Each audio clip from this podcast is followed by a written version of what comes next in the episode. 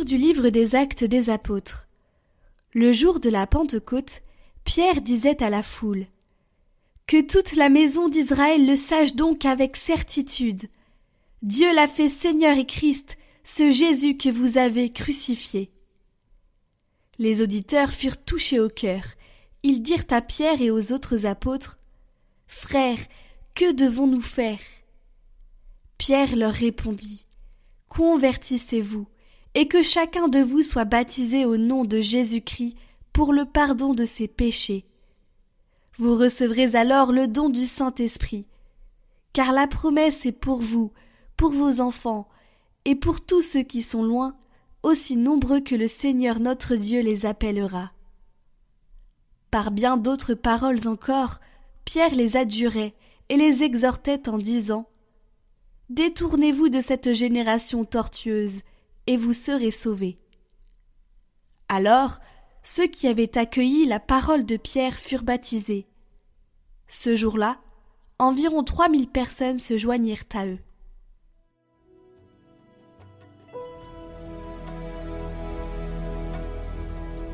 Toute la terre, Seigneur, est remplie de ton amour.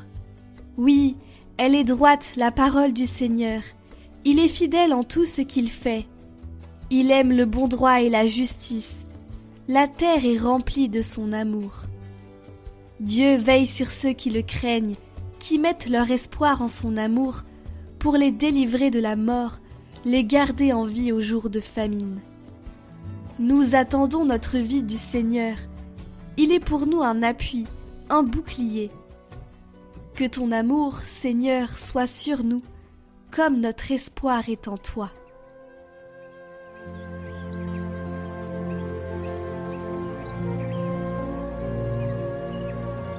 Évangile de Jésus-Christ selon Saint Jean.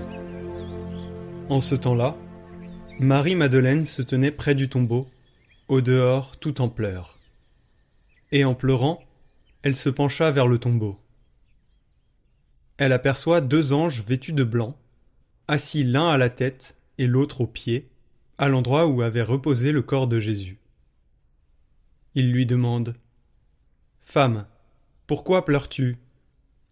Elle leur répond On a enlevé mon Seigneur, et je ne sais pas où on l'a déposé.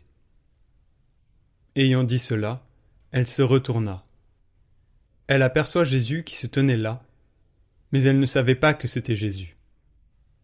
Jésus lui dit Femme, pourquoi pleures-tu? Qui cherches-tu? Le prenant pour le jardinier, elle lui répond Si c'est toi qui l'as emporté, Dis-moi où tu l'as déposé, et moi, j'irai le prendre. Jésus lui dit alors Marie. S'étant retournée, elle lui dit en hébreu Rabouni, c'est-à-dire Maître. Jésus reprend Ne me retiens pas, car je ne suis pas encore monté vers le Père. Va trouver mes frères pour leur dire que je monte vers mon Père et votre Père, vers mon Dieu et votre Dieu.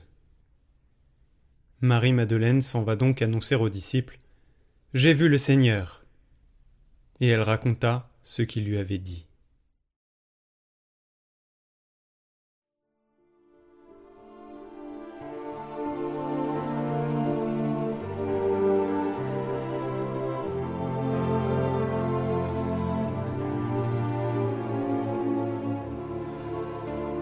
Commentaire de Sainte Gertrude d'Elfta.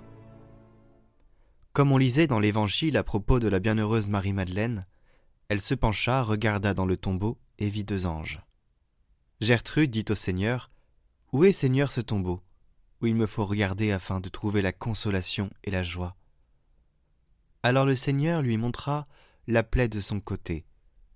Et comme elle se penchait à l'intérieur, en place des deux anges, elle aperçut deux paroles dont la première était Tu ne pourras jamais être séparé de ma communion, et l'autre, toutes tes œuvres me plaisent de manière absolument parfaite.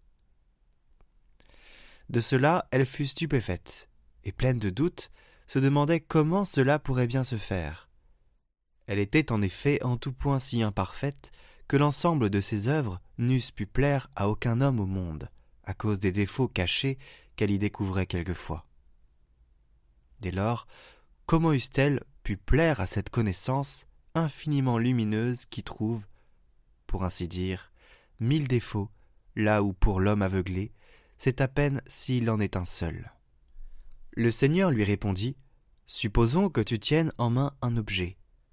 Tu peux facilement l'améliorer pour peu que tu veuilles bien.